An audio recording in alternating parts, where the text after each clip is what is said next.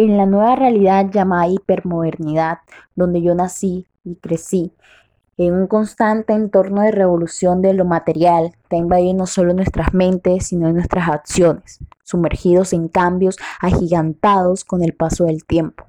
¿Qué pasaría si les dijera que probablemente el culpable es el caos? Si nos ponemos a pensar, el mundo por sí solo es un caos, pero en completo orden. Sí, suena incoherente, pero no es así. Para entender esta paradoja citamos a Jesús Martín Barbero. Es un teórico de la comunicación y los medios. El concepto de caos que Barbero nos presenta es bueno y abierto a la posibilidad de cambios, pero vemos que es relativo a su utilización. En pocas palabras, el caos como bueno o malo es muy difícil de definir, pero de algo sí se puede estar seguro, y es que desde el caos se permite dar pie al orden o a los cambios.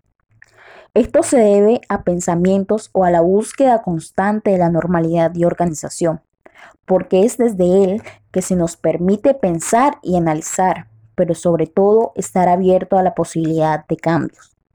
Si observamos nuestros comportamientos, notamos que el salir de la seguridad y el confort de nuestra vida muchas veces no es una opción, puesto que el miedo siempre ha estado en nuestro vocabulario muy difícil acceder a un cambio porque este implica el no saber cuál será el resultado final, es decir, si el cambio será para bien o para mal, por lo que el salir de ese confort no se nos pasa por nuestra mente.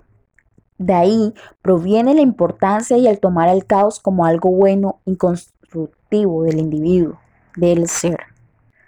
Por otra parte, se dice que para dominar una sociedad es necesario primero destruirla. Y sí, aunque suene cruel y algo terrorífico, la realidad es que es así. Pero es por lo que se ha venido comentando. Desde el caos podemos modificar lo que se ha vivido en la cotidianidad, por lo que muchos han utilizado esto para un mal.